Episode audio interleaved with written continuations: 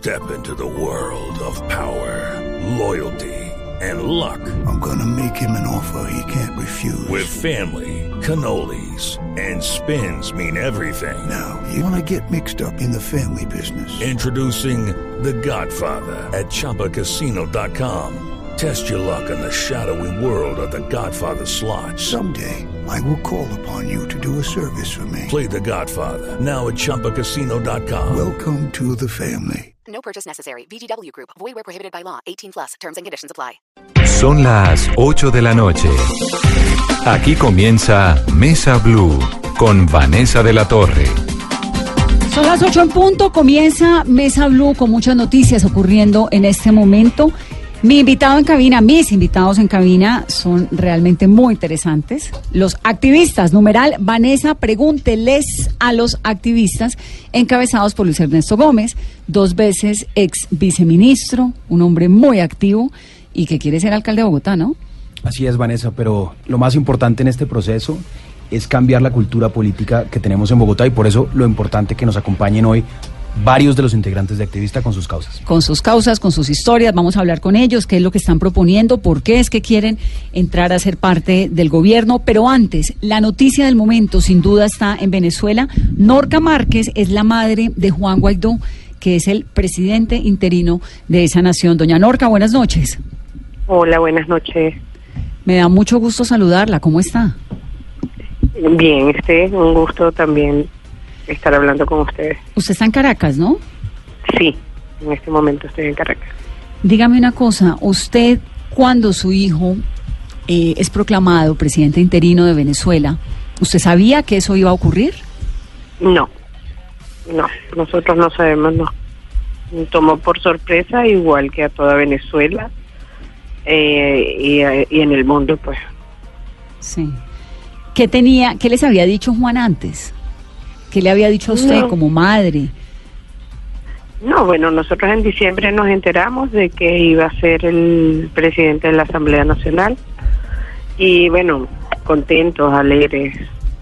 Eh, pero de esto del 23 de enero no, no, no, no, no, no, nos sorprendió pues. ¿Y, y por qué su hijo Juan decide no contarle? Bueno, sabes que los políticos son así. y nosotros tenemos un lema en la casa, en la familia. Él tiene mucho trabajo. Eh, y entonces él dice, de la puerta para afuera mi trabajo y de esta puerta para adentro es la familia, el amor, la unión, la paz, la comprensión. Eh, Un poco como pero para no preocupar a la mamá, tal vez. eh, sí, sí, claro.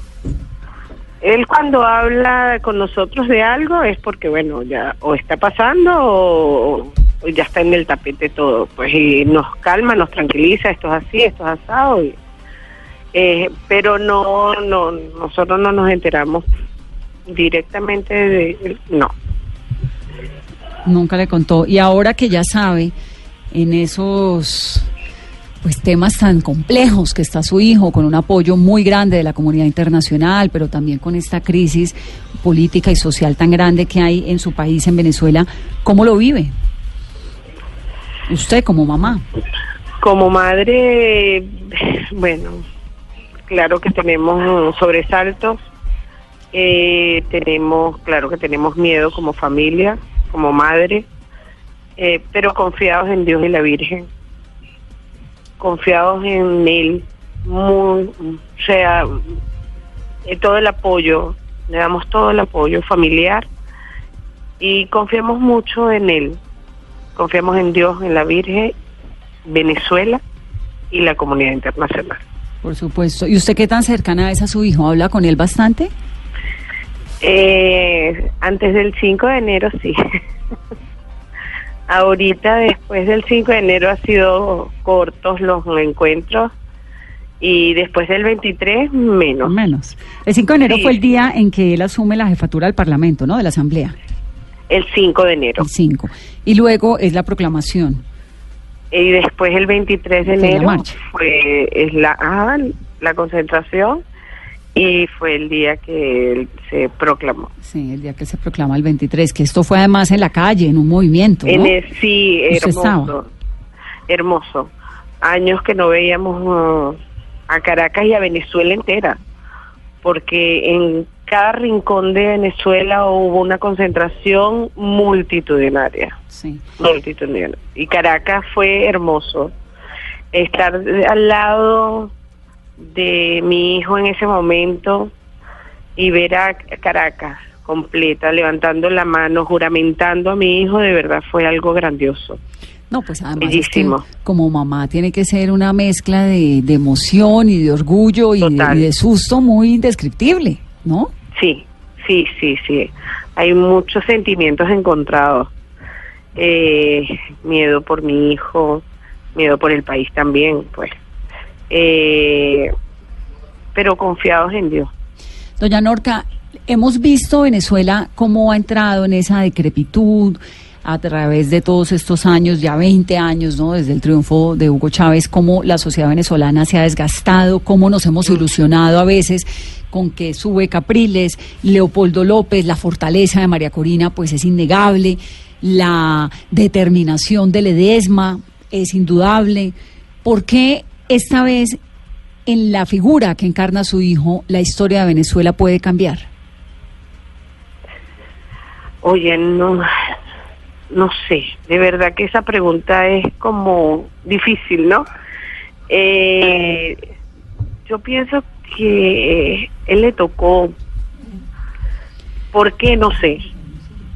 Eh, ¿Por qué despertó? Yo digo que por lo joven, lo fresco, eh, lo determinante que es él, lo firme que es él.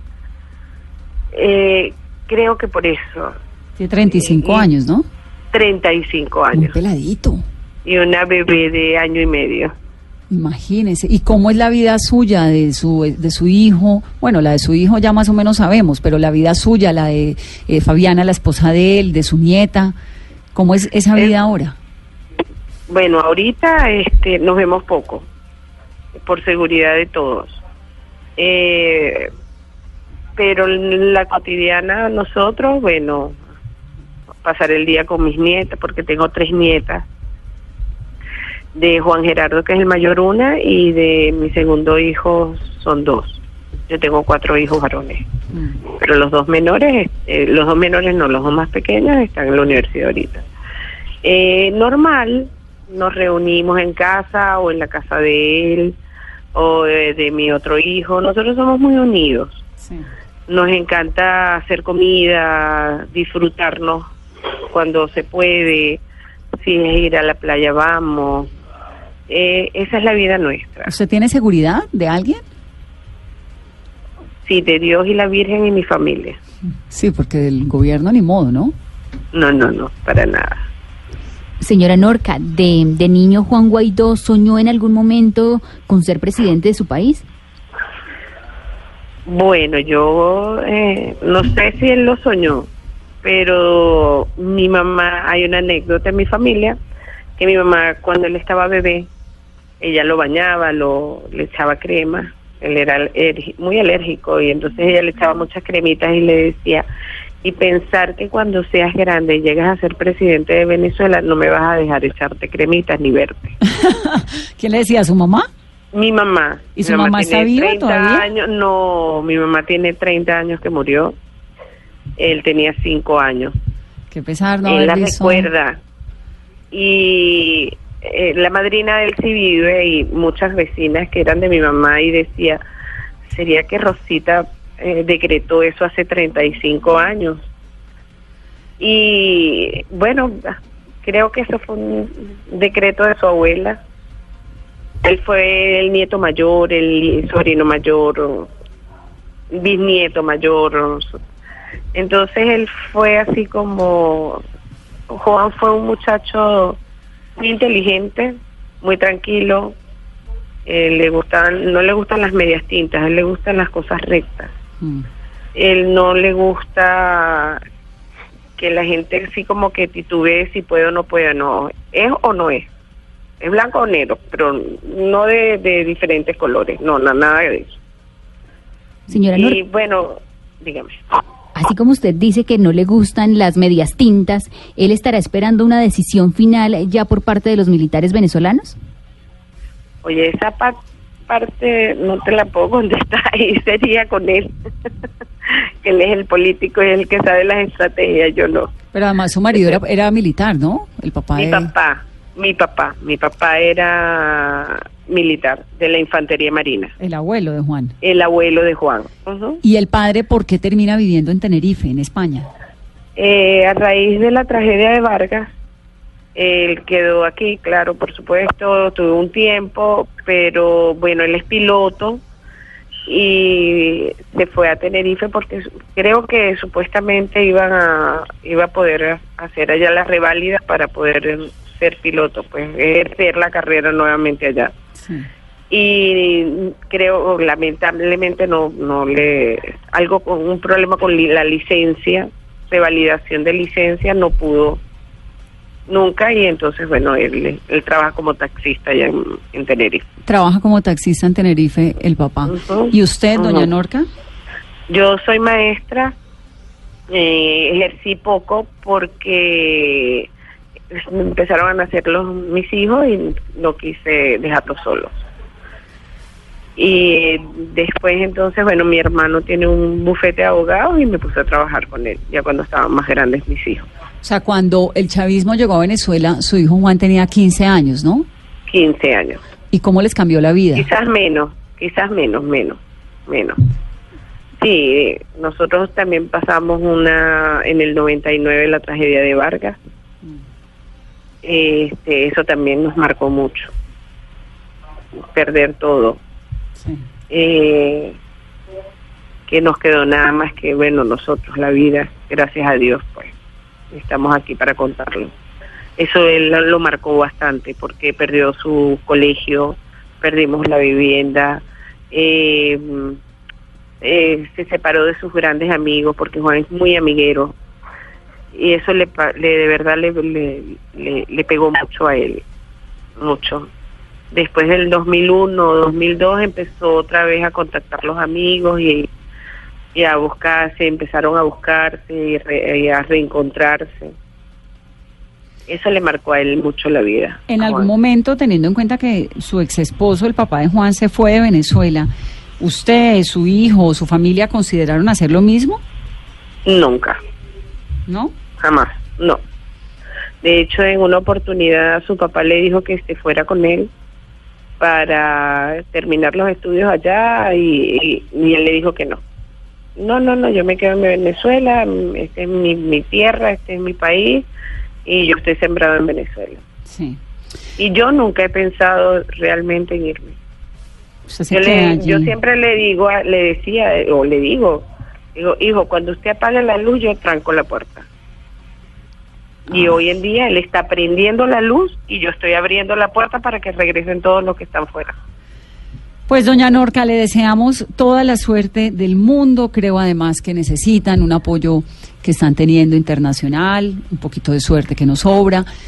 Y pues la Gracias. fortaleza de una mamá, que es que las mamás acompañamos todo, alcahueteamos todo, lo hacemos todo por los hijos, ¿no? Así es. Debe así ser muy es. difícil ser la mamá de Juan Guaidó en este momento. Sí, es un poquito difícil, pero él nos llena de fortaleza y nos llena de fuerza. Él nos llena de amor. Nosotros somos muy unidos, nosotros somos una familia muy bonita, unida. Y lo que le pase a uno le pasa a todos. Y aquí estamos, con él, fuerte. acompañándolo. Pues un abrazo para usted, para su nieta, para toda la Igualmente. familia desde Colombia, esta patria que Gracias. los admira y los quiere. Gra- Amén. Gracias, mi amor. Encantadísima. Encantada, nosotras también. Doña Norca Márquez, que es la mamá de Juan Guaidó. ¿Qué tal no ser la mamá de Juan Guaidó en este momento? Qué Luis historia Ernesto. tan conmovedora, qué historia tan conmovedora también. eh, No sabía que el hijo se iba a, a No, es que es proclamar una- presidente. no, no, y es una, fue una velocidad enorme en la que se llevó a cabo esto. Eh, Juan Guaidó es un hombre, como tú le decías, Vanessa, muy joven de 35 años. Eh, de hecho, que arrancó su vida política con Leopoldo. Todos conocemos la historia de Leopoldo López y pues esas son las dificultades, pero creo que todos aquí hacemos una fuerza muy importante porque ese proceso culmine de la mejor manera y se restablezca una democracia en Venezuela. Esto de los jóvenes en Venezuela es tremendamente admirable porque la verdad es que todos han sido muy talentosos, digamos, el compromiso de Capriles ha sido impresionante, qué tal María Corina, ¿no? Inquebrantable, María Corina le ha pasado de todo y ahí firme. Ledesma pues no es joven, pero pues a Ledesma le quitaron la alcaldía de Caracas, como si usted es un día alcalde de Caracas y llega un señor y dice, no, ya no, usted no va a ser el alcalde, hay un nuevo alcalde encima que es fulano y va a mandar más que el alcalde. Y, y a pesar de toda esta opresión, porque es que el tema de las dictaduras es que lo oprimen a uno y lo aplastan, estos muchachos siguen. Leopoldo construyó esta situación de Guaidó desde la cárcel. Eso es muy impresionante. Y quiero aprovechar esa fortaleza de los jóvenes, Luis Ernesto Gómez, para preguntarle si en Colombia los jóvenes tenemos esa o tienen esa determinación. Ya vamos a meternos, yo siempre. Pues mira que esa, el, el profundo, el profundo contraste de nuestro país vecino, donde hay una dictadura, no se le puede llamar de otra manera, y en Colombia, donde por fortuna muchos factores han permitido que hoy tengamos una democracia donde es posible un movimiento como activista.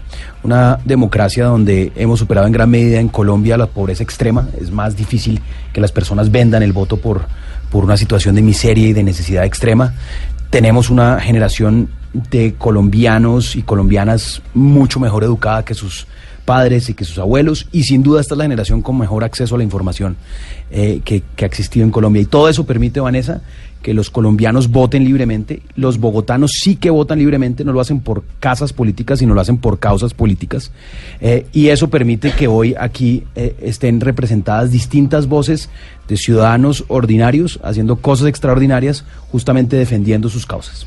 Bueno, voy a presentar a mis compañeros de cabina, Claudia Calao, que es la activista por la preservación natural. Claudia, bienvenida. Muchas gracias por la invitación, Vanessa. Ella está dedicada a enseñarle a la gente cómo consumir el agua, cómo cuidar el agua, entre Sí, otras, ¿no? Estoy en eso y en el tema de la protección de la reserva Thomas van der Hamen. ¿Y usted qué hace cuando no está haciendo política, Claudia? Pues generalmente soy consultora en temas ambientales, en comunicaciones de temas ambientales. Y decidió meterse a esto, ¿por qué? ¿Cómo la invitaron o de dónde surge?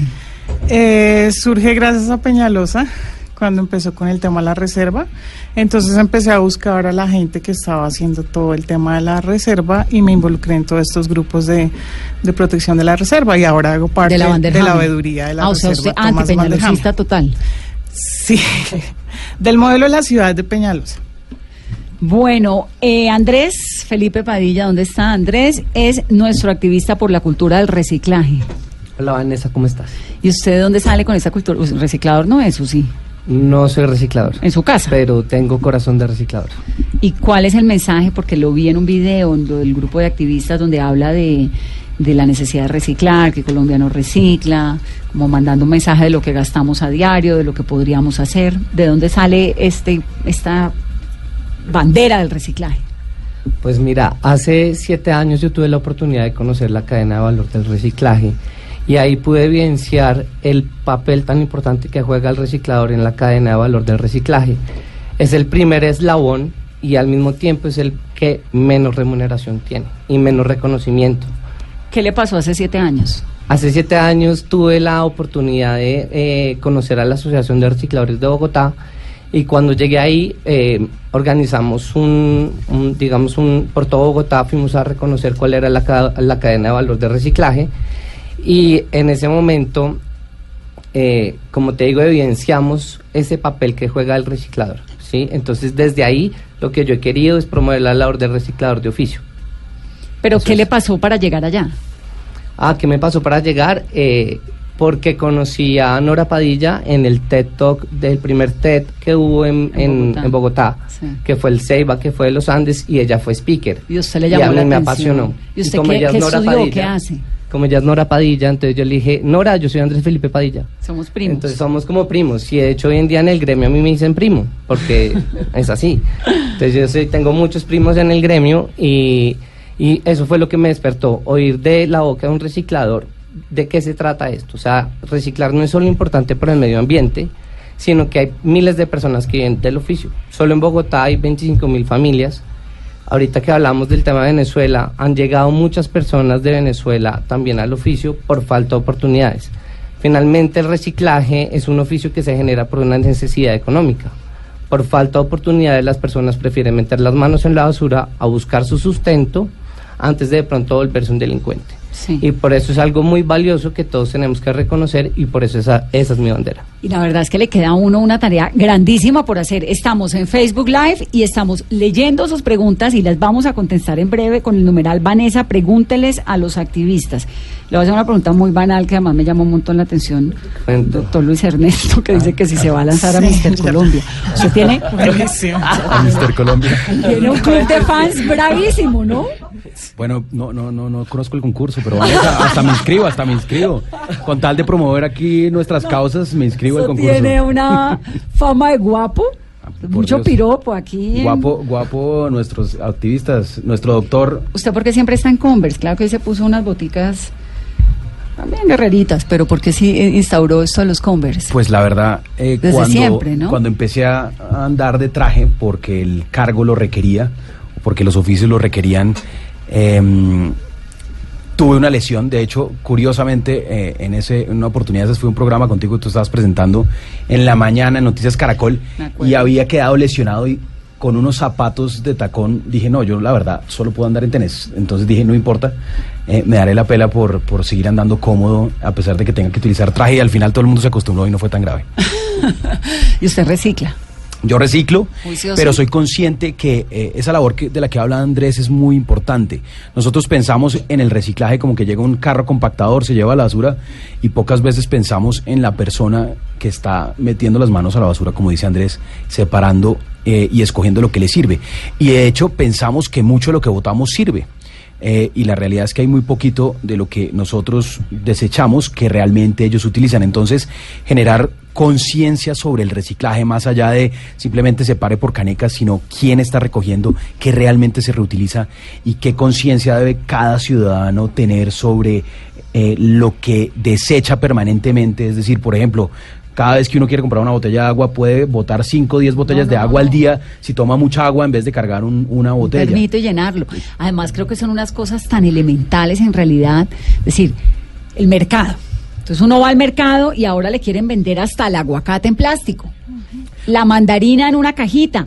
Los tomates en bolsa y luego en otra bolsa. ¿Qué necesidad hay de comprar unas manzanas envueltas en un plástico con un papelico por detrás, debajo? No. Sí, Coja no. la manzana, móntelas al carrito y a la salida las pesa ahí y la señora de la caja la va a mirar con cara de ¿por qué no las empacan algo? Pues no. Y lo meten en la bolsa de su mercado y ya, ¿no? De acuerdo, No, pues es, la es idea como cambiar el chip. es cambiar el chip porque finalmente eh, hay muchas cosas que de un- son de un solo uso, ¿sí? Como esos empaques que ustedes mencionaban. Y el tema es que eh, también, digamos, la industria como tal tampoco hay eh, oportunidades para que se aprovechen ese tipo de empaques. Entonces también hay que pensar en que la industria sea responsable y que invierta en acciones para que sus empaques como tal se reciclen. No solo eso, sino también que incentiven a los, a los consumidores a hacer una separación efectiva, que es lo que no pasa, y por eso todos esos empaques que finalmente son de un solo uso terminan en el relleno sanitario. Ahora, la, el comercio también se está estupidizando, porque cada vez nos están vendiendo las cosas más empacadas innecesariamente, ¿no? Lo de la mandarina que vimos en estos días en, pla- en plástico, pues es que eso sí no, o qué tal la, el, el majar blanco en, en coca de plástico, Eso no tiene sentido. no tiene Ninguno. sentido. Ahora, Andrés, realmente cuando uno recicla en la casa, que lo más elemental es el plástico y, y los orgánicos, ¿qué tanto eh, los recicladores recogen estos productos que uno separa? Pues te lo voy a decir en datos de la ciudad. Nosotros generamos 7.000 toneladas de residuos y diariamente se logran recuperar 1.200 toneladas gracias al trabajo de día y noche de los recicladores.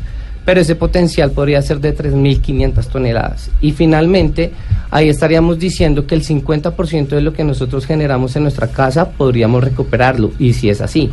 Entonces, eh, lo que toca es finalmente eh, todo lo que uno crea que es reciclable, meterlo en una bolsa blanca. Cuando hablas de las cajas, los empaques, cartón, papel, etcétera, ¿o no? digamos que la jugada está bien para que no coja un mal olor la caja de leche, porque finalmente el reciclador coge eso y eso está podrido. Entonces, es bueno hacerlo para que no pase eso que se pudre como tal el alimento. Eso llega al- a los procesos industriales y digamos que entra como unos procesos que ya digamos no importa que esté con el alimento como tal, sino que para el reciclador llega un punto en que se pudre. Entonces yo sí les recomiendo a la gente que hagan una pequeña jugada de la bolsa de leche, sobre todo que esa bolsa, la bolsa se recicla, ¿sí? La- eh, eh, ¿Es mejor comprar la bolsa en leche, de leche en bolsa o en caja? Pues la caja lo que pasa es que el Tetra Pak eh, tiene un tema y es que no tiene un aprovechamiento claro. Cambio la bolsa de, de- de leche sí se recupera. Es un buen ejemplo. Andrés les dice, o sea, uno cree que todos los tetrapacs son reciclables, sin duda. Pero como en Bogotá no hay un buen sistema de reciclaje, pues si no llega el reciclador que consigue, que tiene un valor económico por, eh, por aprovecharlo, pues simplemente va al relleno. Y por eso tan lamentable lo que le escuchamos ayer al alcalde Peñalosa, que la solución a los problemas de basura era darle otros 37 años de vida al relleno Doña Juana. No podemos seguir buscando suelo para enterrar más basura, Vanessa. Hoy en todo el mundo con tecnología se puede convertir la, la basura en energía, se pueden reutilizar muchísimos de esos insumos y hay que entender, y de eso obviamente será más bien Claudia la que te puede explicar, cuál es el impacto ambiental de algo como Doña Juana. Eso es dramático, lo que implica el lixiviado, lo que implica para todas las comunidades, los ecosistemas, y por eso definitivamente una de las apuestas más importantes para la próxima administración es solucionar de fondo el tema de las basuras, pero no si se trata de que es un operador privado o público, ese no puede ser el No, problema y no un- puede un ser la cambio de discusión. conciencia colectiva. Es un cambio de conciencia colectiva sobre cuánta basura producimos cada uno de nosotros. Andrés te hablaba de 7 mil toneladas diarias. Eso quiere decir que cada bogotana no está botando alrededor de un kilo, eh, alrededor de un kilo, y pues uno dice, bueno, pues si yo reduzco y voto no un kilo, sino solo 300 gramos, ya el impacto en toda la ciudad es enorme. Por eso lo que hablamos permanentemente de activistas, no solo en el tema de basuras, en el tema de movilidad, en el tema de educación, es que ningún alcalde solo y ningún concejal solo va a poder realmente solucionar los grandes problemas de esta ciudad a menos de que involucre a los ciudadanos a través de cambios culturales profundos, Y que logremos cambiar la mentalidad de los ciudadanos sobre cómo se movilizan, sobre cómo consumen, sobre cómo eh, eh, disponen de sus residuos, sobre cómo están educando a sus hijos, sobre cómo eh, eh, hacen, eh, se alimentan, sobre cómo se movilizan. En todo sentido, el alcalde tiene que generar unas condiciones, los concejales deben generar unas condiciones, pero los ciudadanos son determinantes. Y por eso activista más que un movimiento político es un movimiento cultural. ¿Cuál es la diferencia entre un movimiento político y un partido político? El movimiento político, eh, según la, la ley 1475, no tiene personería jurídica. Es como una etapa entre, entre eh, el partido político que ya tiene presencia en el Congreso y eh, la conformación de un grupo significativo de ciudadanos. ¿Qué va a hacer partido político? ¿Qué va a hacer por el partido político cuando lleguemos al Congreso de la República? Pero ahorita lo más importante es hacer una apuesta para ganar en el Consejo de Bogotá y, por supuesto, en la alcaldía.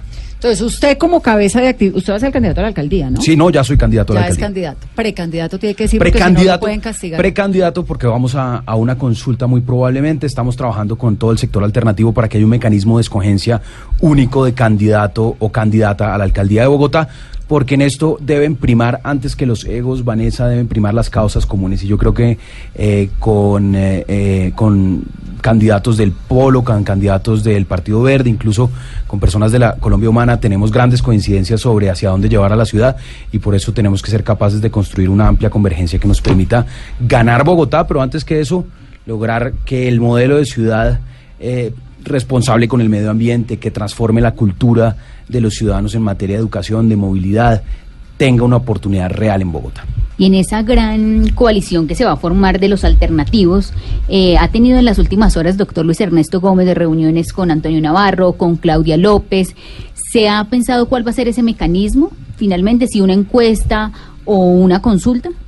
Pues es que todos los mecanismos están a la mano. Se podría tomar una encuesta, como lo está haciendo, por ejemplo, el Centro Democrático. Podríamos realizar una serie de foros eh, a lo largo de la campaña y determinar después a través de mecanismos internos de consenso también.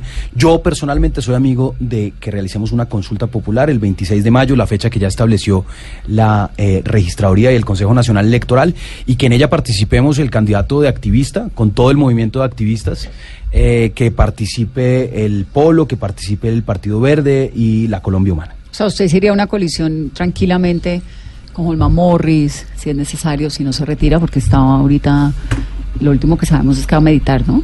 Sí, es que hay un comunicado, Vanessa, de Maíz, que es el partido que lo está avalando, y lo que dicen es que ellos están en una etapa de reflexión, de mirar internamente cómo funciona, y que le van a recomendar que con las tradiciones de los guías indígenas más importantes él pueda reflexionar y pueda tener un cambio. O sea, se va para la Sierra Nevada, para el Amazonas o... A tomar yagé, no sabemos.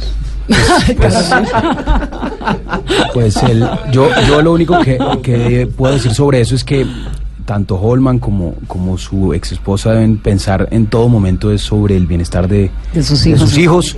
Y creo que todos usted- debemos hacer exactamente lo mismo al referirnos a eso o al opinar sobre ese partido. ¿Usted haría acuerdos con el partido MAIS, haría acuerdos con Navarro Wolf, por ejemplo? Sin duda, con el sector López. alternativo, entiéndase el Partido Verde, el, eh, el movimiento Colombia Galán, Humana. Carlos Fernando em, Galán, David. Carlos Fernando Galán, digamos, con él tengo afinidades, y, y- y- pero creo que él representa básicamente la continuidad de Peñalosa. Él fue en gran medida Ni le eh, responsable, responsable. No, pues definitivamente con Miguel Uribe no hay Andrea nada, no hay un candidato más claro de continuidad del peñalosismo. Él y el Centro Democrático Andrea Nieto. representan Andrea Nieto, pues no hay mayores coincidencias, la verdad. Bueno, voy a hacer una pausa, pero hay dos activistas más. Luis Carlos Leal, que es el de salud. ¿Dónde está Luis Carlos? Por aquí estoy, Vanessa. Muchas Salud gracias por la invitación. ¿no? Lo suyo. Usted viene de la cirugía a la cabina. Acabo de salir de cirugía, sí, señor. Entonces usted va a ser, sería que secretario de salud. No, mi idea también es estar dentro de la lista del consejo, así como todos los que estamos acá. ¿Y cómo es esto de la medicina y la política? Bueno, eso surge el año pasado. Yo actualmente también soy presidente de la Asociación Nacional de Internos y Residentes, cargo que dejo dentro de un mes. Y dentro de esta labor, pues digamos que siempre he tenido algunos problemas o algunos inconvenientes con las injusticias. Y Colombia era el único país en el mundo donde los residentes no tenían ningún pago y pagaban matrículas exorbitantes Sí, para poder poderse formar. El año pasado, pues dada esa preocupación, logramos sacar la ley de residentes médicos, cambiamos ese panorama a nivel nacional. Nos falta la reglamentación aún, pero estamos todavía trabajando en ese tema. Y digamos que gracias a eso pues me empecé a involucrar un poco con temas políticos. Gracias a eso tuve la fortuna de conocer a Luis Ernesto y tuve la gran fortuna de que él me presentara el movimiento activista, donde lo que sinceramente más me llamó la atención fue la calidad humana de las personas que estaban trabajando con él. Eh, que él me presentara a cada una de las personas y escucharlas en su historia, en su labor diaria, en la defensa de todo lo que hacen a diario, en cómo Claudia defendía la bandera Hammer mientras otros estamos ocupados en determinadas cosas, en cómo Andrés eh, defendía a los recicladores y trabajaba por gente que tanto lo necesitaba, cómo Juan Diego defiende el medio ambiente y cómo nos protege de enfermedades eh, respiratorias a diario. Y Andrea Andrea, exactamente, cómo nos motiva a tener una vida más activa y una ciudad eh, con un transporte mucho mejor y una mejor movilidad, pues realmente fue para mí eh, un motivo de honor, pues que Luis Ernesto me llamara a estar como con esta gente de tanto valor. De la medicina a la política. Y Andrea Sanabria es la activista feminista, además promotora de la movilidad, de la bicicleta, ¿no? Sí, es todo un riesgo salir ahora en bici. Gracias Vanessa por la invitación. Gracias a Blue por tenernos aquí. Y creo que sí, eh, se ha convertido en Bogotá montarse en una bicicleta una actividad de altísimo riesgo. Y estamos promoviendo otro tipo de conciencia sobre cómo nos movemos en el territorio y la apuesta de tener eh, la movilidad activa y sobre todo la bicicleta como una herramienta que además nos sirve como medio de transporte, como una herramienta de transformación de las relaciones sociales, ha sido toda una experiencia. Bueno, ahora van a contar de qué viven. Porque por el momento de que, en que están trabajando. Mientras, Bueno, mientras hacen política. Pero ahorita vamos a hacer una pausa corta, numeral Vanessa, pregúntele a los activistas. Octavio, antes de, ir- de irnos a la pausa, una pregunta rápida. Hay una pregunta de- la contestamos al volver. de Andrés Sastre que dice, pregúntenle por qué cambia tanto de trabajo y de causa política. En menos de dos años ha abanderado múltiples causas de lo público y lo privado, pero siempre renunciando a los meses por algo nuevo sin lograr mayor cosa. Doctor Gómez. ¿Lo dejamos para allá después o de una vez? De No, una vez. porque de nos una vez, claro. que Pues mira, y- he estado abanderando exactamente la misma causa política. Como viceministro del Interior, impulsamos un programa que se llamó Causas Ciudadanas justamente para que todos los activistas que impulsaban sus causas a diario y que lo hacían a través de, eh, de plataformas como Change o a través de redes sociales tuvieran un oído del gobierno nacional. Se atendieron causas como por ejemplo la prohibición del asbesto. Se salvó un hogar en... Eso fue en causa Tabla. ciudadana, Una ¿no? causa ciudadana, la prohibición del asbesto que ya va en segundo debate.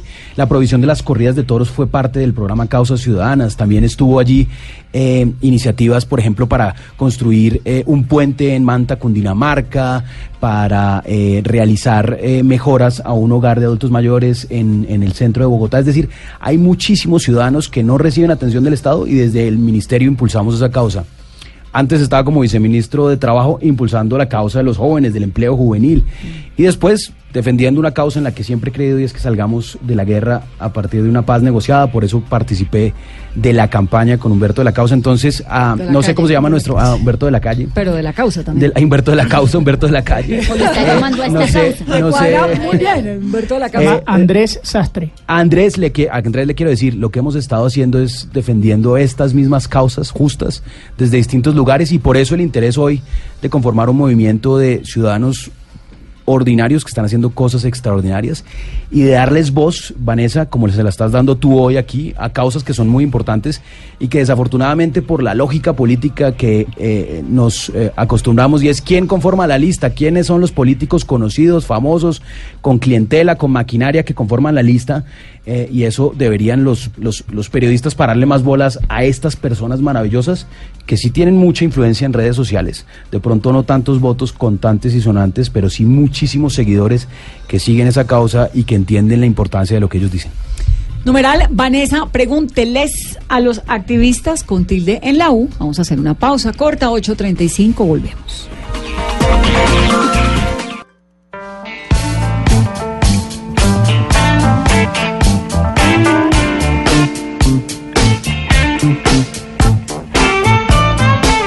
...838, numeral Vanessa, pregúnteles a los activistas por qué no hacen campaña en otra ciudad, que dejen a Bogotá quieta, que por fin se está encarrilando de nuevo, que lo que necesitamos es continuidad, que sería excelente usted un alcalde de Cali, de Medellín, de otra ciudad, que por qué no deja quieta a Bogotá. Eso, eso suena a un uribista atemorizado con que van a perder Bogotá.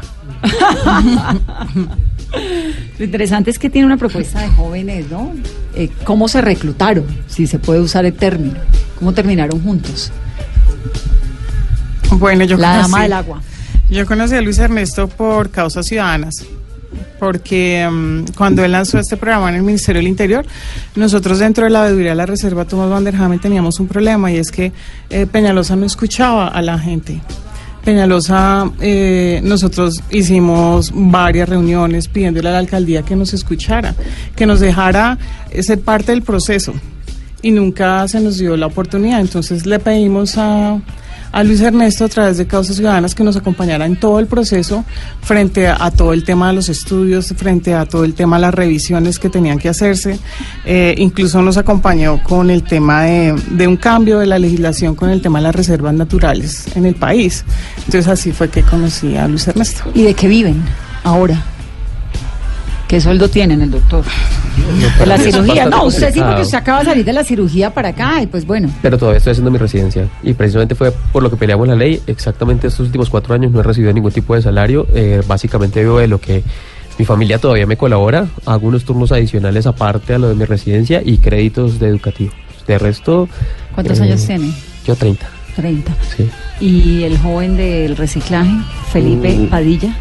Yo tengo una empresa que se llama EcoWorks. Nosotros eh, nos dedicamos a desarrollar estrategias de separación efectiva. Lo hemos hecho a nivel corporativo. Entonces vamos y le enseñamos a las personas a hacerlo y sensibilizando desde la parte social. Como les decía, la gente sabe que reciclar es importante por el medio ambiente, pero vamos con recicladores de oficio a que ellos dicten la charla. Es diferente que yo vaya y les cuente a todos porque es importante reciclar a que un reciclador lo haga. Y si usted, activista, llega a la alcaldía, al consejo, a todo esto, estas plataformas políticas para las cuales se están organizando, ¿usted dejaría su empresa para dedicarse a trabajar en, la, en el proyecto político o cuál es su ambición política? Afortunadamente tengo una socia que es muy pila y que Que maneja la igual empresa. que que, mane- que ya sea la gerente. Ella ya, la- ella ya lo es, ella ya lo es y, y de todas formas es mi proyecto que no pienso abandonar jamás porque lo va a seguir teniendo, sí, pero pues obviamente digamos que hay que saber distribuir el tiempo, yo creo.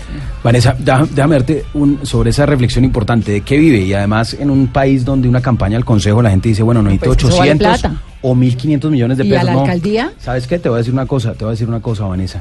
Eh, y el mejor ejemplo es lo que fue nuestro lanzamiento el sábado pasado. El sábado pasado, activistas de diversas causas donaron su tiempo para organizar ese evento. Eh, ayudaron con la seguridad. Activistas que integran nuestro movimiento donaron su música. Por ejemplo, eh, David Cabuk, el bajista de Doctor Crápula, también donó su música. César López, a- activista por, eh, eh, por la educación de las emociones, que es conocido por su escopetarra. un rapero muy conocido que se llama Ángel Salazar de Todo Copas, Simón Mejía de Bomba Estéreo, todos ellos, si nosotros hubiéramos contratado un concierto como lo hacen los No politiqueros, se logra. Fijo no tocan, porque dicen nosotros que vamos a tocar por ese politiquero corrupto, pero adicionalmente eh, hubiera costado un dineral porque son de las bandas más conocidas de Bogotá.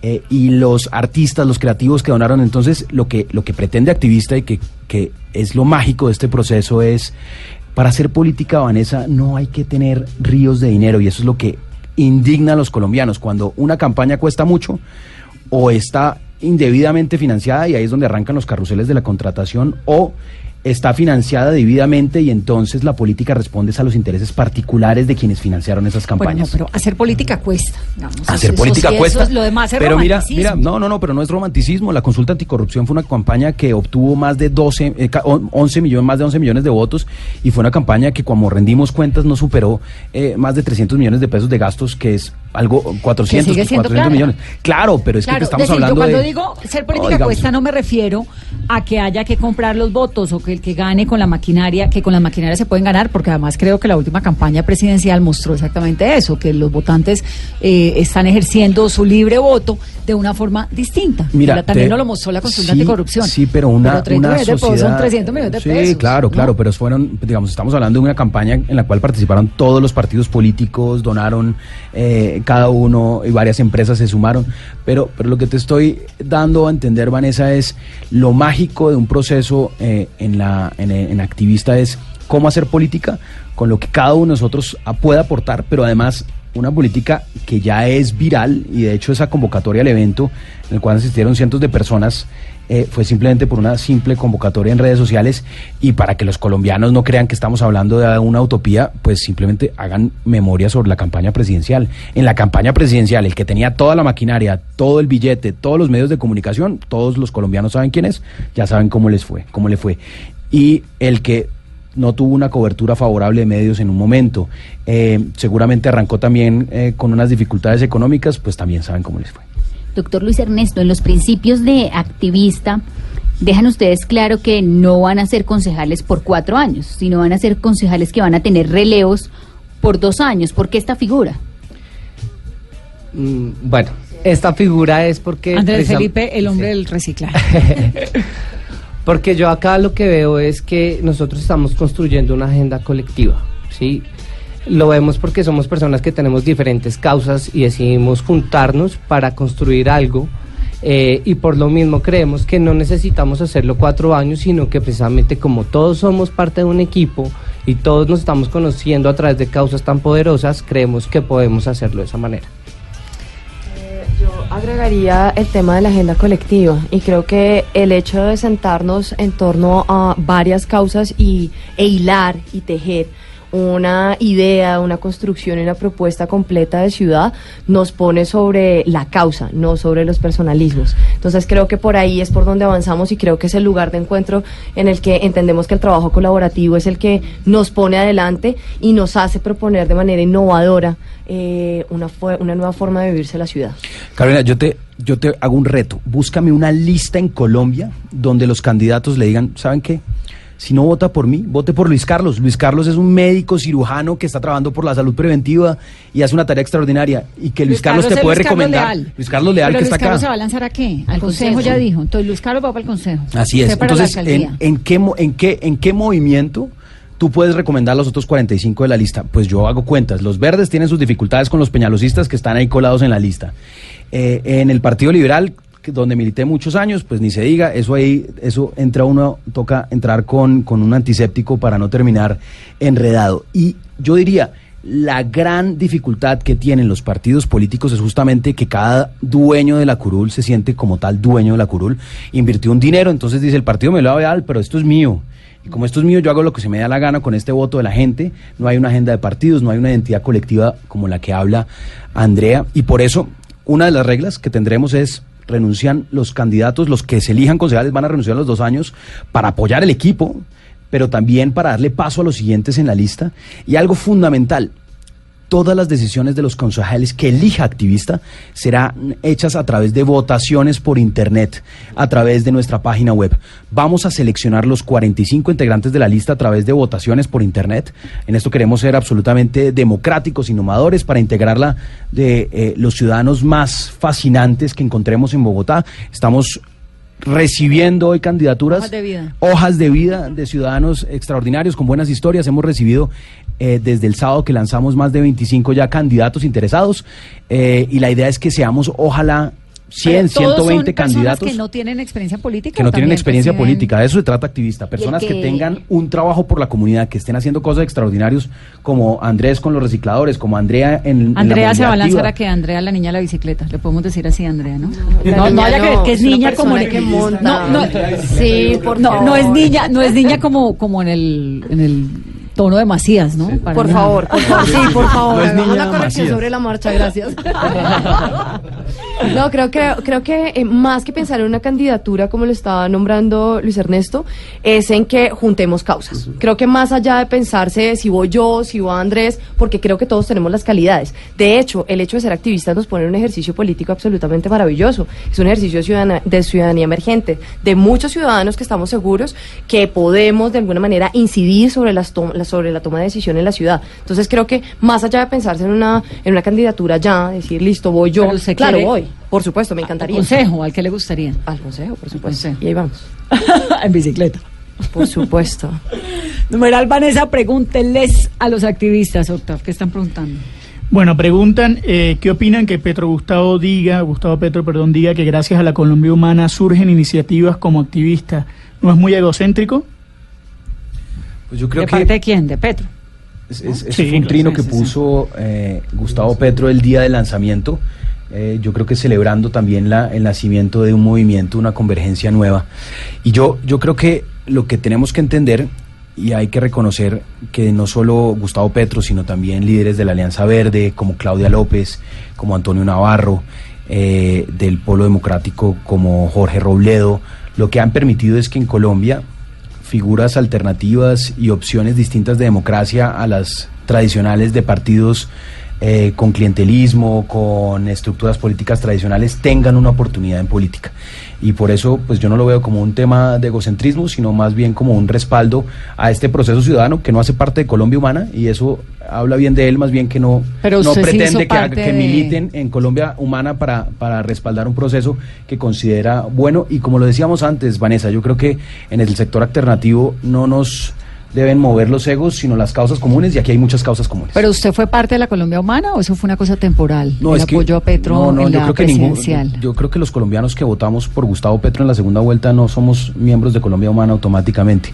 Yo hice campaña por Humberto de la Calle convencido de que teníamos que preservar el proceso de paz. Hoy me da la razón eh, esa decisión que tomé porque estamos desafortunadamente, eh, eh, tenemos un proceso de paz en crisis, pero también hemos tenido retrocesos muy importantes en materia de derechos. Los colombianos han escuchado sobre las censuras ahorita en la radio nacional y en el la televisión nacional. Escuchamos también retrocesos muy importantes en derechos de comunidad LGTBI, de comunidades étnicas y eso es lo que queríamos evitar justamente garantizando que el gobierno de Colombia fuera un gobierno liberal, un gobierno progresista.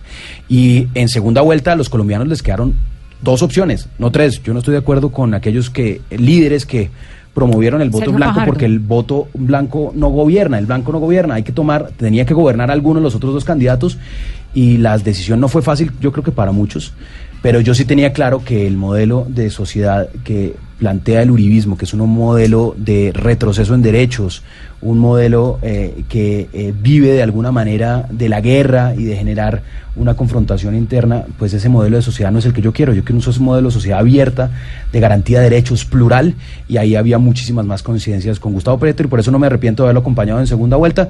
eh, pero ¿Lo como esto es recibiría un en su proceso- candidatura? Pero como esto es un proceso muy distinto, hemos iniciado este- esta tarea desde activista, no desde ¿Pero la Colombia Humana. recibiría el apoyo de Petro en su candidatura? Pues eh, bienvenidos todos los apoyos de los verdes, del polo, de Colombia Humana, todos los que desde el sector alternativo y desde fuerzas progresistas, también muchos liberales disidentes que se han sumado ya a este proceso, bienvenidos porque compartimos las causas. Su ex jefe en March. Eh, eh, esa Cristo. pronunciación y esa pronunciación, Vanessa, Pues esa como, como la de él. francesa. Aquí estuve le Pues dije, Juan pero Fernando Cristo ¿por qué le puso en marcha? Si usted no puede ir la R. Juan Fernando Cristo y, Guillermo Rivera han sido muy generosos también con este proceso de activista, han mandado también muchos apoyos, lo mismo lo hizo el exministro y ex candidato a la alcaldía Rafael Pardo, que puso recientemente en Twitter, ser activista es una nota. Entonces, pues nos alegra que todos esos mayores vean con buen proceso esta, este ejercicio ciudadano que tienen eh, estos activistas que conocen hoy y que van a conocer a lo largo de esta campaña. Claro. Bueno, y activista, eh, usted siendo el candidato a la alcaldía de Bogotá, dos de las preocupaciones de los capitalinos son seguridad y movilidad. Activista, ¿qué le ofrece al ciudadano que lo está escuchando? Lo primero que le ofrece es que pensemos realmente qué es lo que va a resolver los problemas. Y evidentemente hacer más de lo mismo no va a resolver el problema, por ejemplo, de movilidad. Comencemos por ahí. Hace 10 años la velocidad promedio en Bogotá era de 32 kilómetros por hora y todos los bogotanos hemos visto obras por todas partes, construcciones, puentes y demás. eh, y la velocidad promedio hoy es de 22 kilómetros por hora. Es decir, pasamos 24 días al año en un trancón. Y construyendo más vías para seguirlas llenando de carros, lo que va a pasar es que en 10 años la velocidad promedio es de 12, 13 kilómetros por hora. Es decir, va a ser más rápido trotar, Vanessa. Y decir esa verdad que es incómoda y, y no salir con la fácil, decir, sí, vamos a seguir construyendo infraestructura vial y demás, eh, es, es algo muy fundamental que va a ser activista. ¿Qué quiere decir? Bogotá necesita un medio de transporte masivo eficiente y ese, para que sea de calidad, tiene que ser el metro, tiene que ser un desarrollo muy agresivo. del ¿Metro por arriba o por abajo? Pues a mí me gusta el metro subterráneo, pero lo que he dicho es lo que el alcalde Peñalosa termine adjudicando, contratado en ingeniería de diseño, debe ser ejecutado porque no podemos seguir dilapidando Sí, no, el patrimonio de los bogotanos simplemente porque llega un alcalde vengativo como ocurrió en la pasada, en esta administración. Entonces, em, para resolverte, pero la movilidad, por eso te decía, no vamos a cambiar la movilidad de Bogotá ni vamos a llegar más rápido al trabajo simplemente porque construyamos muchas más vías. Los bogotanos tenemos que cambiar de manera radical nuestra cultura de la movilidad. Eh, eh, si compramos un carro particular o no, porque esa es como la realización hoy eh, según nuestro modelo de vida y realmente es sostenible y las reflexiones sobre eso son fundamentales. Me gustaría que complemente ese punto, Andrea, eh, y ya te hablo de seguridad.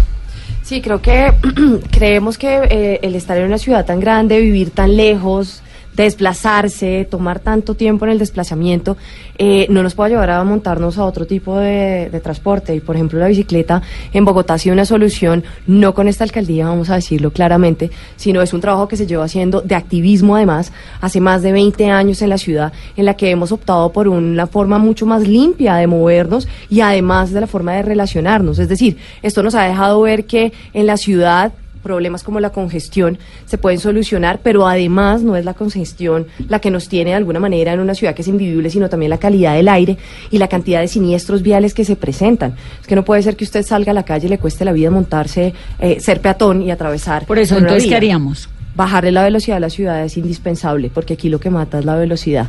No llevar casco, ni rodilleras, ni como lo asumían algunas personas, eh, el, que andamos, el que andáramos en bicicleta como si fuéramos los del SMAT, sino realmente el bajarle la velocidad, ¿sí? Ir muy rápido es realmente lo que puede causar la muerte en las vías. Nos causa la muerte la calidad, la mala calidad del aire que nos estamos respirando en este momento en Bogotá.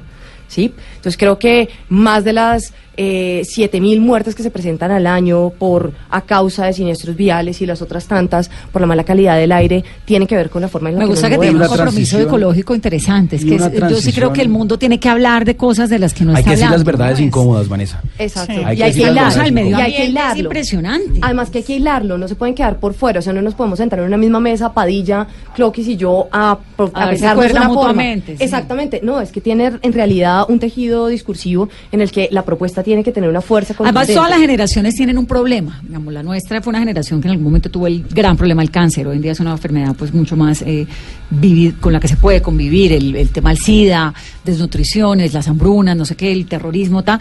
La de la generación que viene, sin duda, es el medio ambiente. El medio El ambiente. problema de la generación que viene. Entonces, Y déjame responder el de tema de seguridad porque yo, yo creo, yo sé que eso es una preocupación enorme para los bogotanos. En Bogotá no estamos viviendo bien porque pasamos mucho tiempo esperando un bus en el tráfico, por porque nos estamos enfermando con el aire que respiramos, pero también porque no nos sentimos seguros. Hay que mencionar lo que implica en un costo para una sociedad el que no se sienta seguro. Eso quiere decir que yo salgo de la casa y no echo el computador en la maleta por temor a que me roben y entonces pues de, bajo en productividad o no utilizo el teléfono en la calle porque, porque temo que me roben y eso también implica transformar mi modo de vida o no salgo de noche porque siento temor. Para mejorar la seguridad en Bogotá, todos los candidatos están hablando, pie de fuerza, pie de fuerza. Por supuesto, el pie de fuerza sirve, pero necesitamos que esa policía esté verdaderamente dotada de las herramientas que hoy permiten hacer mucho más eficaz la seguridad. Te estoy hablando concretamente, Vanessa, de Big Data, te estoy hablando de tecnología de reconocimiento facial, de tecnología de georreferenciación que transformarían de manera radical la forma como hoy funciona la seguridad en Bogotá. Le invito a cualquier a cualquier oyente que llame ahorita a la línea de urgencia de la, de la Policía Nacional y se van a dar cuenta que se van a demorar alrededor de un minuto, un minuto treinta en identificar su ubicación geográfica en ese minuto 30 de pronto ya el siniestro es demasiado tarde. Entonces, mientras que ya existen sistemas que automáticamente cuando te conecta la llamada te de referencia. También la inteligencia, digamos, eh, de la Big Data y de la tecnología te permite hacer anticipar el crimen porque tienes georreferenciados los lugares de mayor incidencia, de mayor denuncia y un punto central. Así como en la movilidad no vamos a resolver todo simplemente construyendo más vías, sino que necesitamos que el ciudadano cambie el chip y aporte desde un cambio cultural profundo. En materia de seguridad también hay que decir algo claro y es, en Bogotá lo que hay es que curar la violencia. Los bogotanos se vuelven agresivos, violentos permanentemente y por eso la inseguridad no es, como si estuviera saliendo. No es simplemente inseguridad por un robo a mano armado. La inseguridad está ligada eh, a, que los bogotanos son excesivamente violentos, etcétera, y eso, también va en el tema de la calidad del aire. Y a pasarse el semáforo cuando ya está en amarillo. Tengo que terminar, eh, Octavio, una última pregunta. Daniel Samper, Daniel Samper Ospino les pregunta si se consideran tibios. pues obvio. Bueno, yo claramente no soy tibio, no quisiera tomar la palabra por los demás. Yo creo que uno puede ser moderado, pero con posiciones bastante claras bueno, usted no, es tibio porque además usted votó, usted cogió partido, ¿no? ¿En qué? No, no, no, Luis Ernesto, cuando el, tema de... Yo siempre tomo partido, siempre tomaré partido. Eh, y, me llovieron críticas enormes eh, de unos sectores por haber tomado una decisión, pero siempre tomaré unas decisiones, no seré tibio. Eh, eh, siempre estaré del lado de mis convicciones, pero, pero pues no sé si Cloquis es tibia, ¿qué opina? No, tampoco. Yo siempre tomo también decisiones. Y, y en esto es muy importante lo que tú decías, Vanessa, es el tiempo de, del ambiente.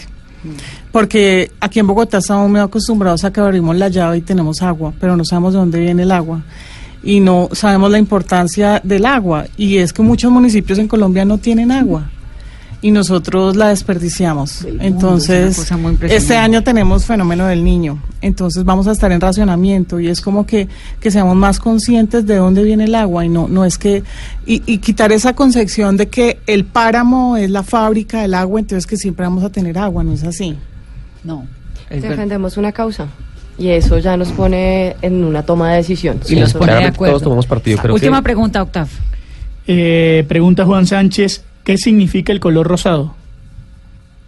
En la camiseta. Pues mira, tiene puesta camisa rosada. Tiene, activista tiene el color, lo llaman los diseñadores magenta o fucsia, eh, y también un verde, digamos, neón. Pues son colores propios del activismo, eh, asociados con el activismo, y sin lugar a dudas, como en activista lo que dijimos es que le vamos a poner la agenda a Bogotá. Vamos a poner a los bogotanos a pensar sobre si la movilidad la vamos a arreglar simplemente construyendo más vías para llenarlas de carros y vamos a ser más saludables, Usted que construyendo más hospitales para llenarlos de enfermos.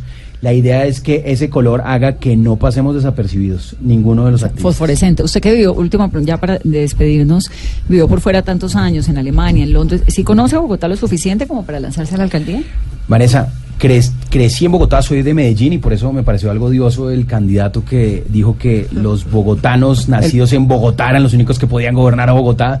Me pareció que desconoce una metrópolis llena de ciudadanos que vienen de distintas ciudades, pero que todos vivimos en Bogotá y la queremos. ¿Quién fue el que hizo ese comentario? Eh, Diego Molano. Diego Molano. Ah, Diego Molano. Ah, sí. y entonces se la montó a Navarro por Pastuso. Sí, pues, a, a, Navarro. No por Paisa. Sí, lo que falta es que se la monte por por eh, por, eh, su por su accidente. Pero bueno, el tema es que el tema es que en, en Bogotá crecí desde los cuatro años Viví en Alemania y en Inglaterra de los 17 a los 27 años, pero desde los 27 hasta hoy, los 37, vivo aquí en Bogotá. Conozco muy bien Bogotá, conozco las problemáticas de la ciudad, pero lo más importante, por el trabajo que he hecho desde el Gobierno Nacional, desde el Viceministerio de Trabajo, del Interior, del Servicio Público de Empleo, he trabajado con todos los colombianos y en especial con los bogotanos en problemáticas eh, que hoy también son fundamentales para la próxima administración y tengo mucho que decirle a los bogotanos. Pues les agradezco muchísimo por haber venido, Luis Ernesto, Claudia, Andrés, Luis Carlos, Andrea. Qué bueno este espacio para conocerlos, para conocer sus propuestas.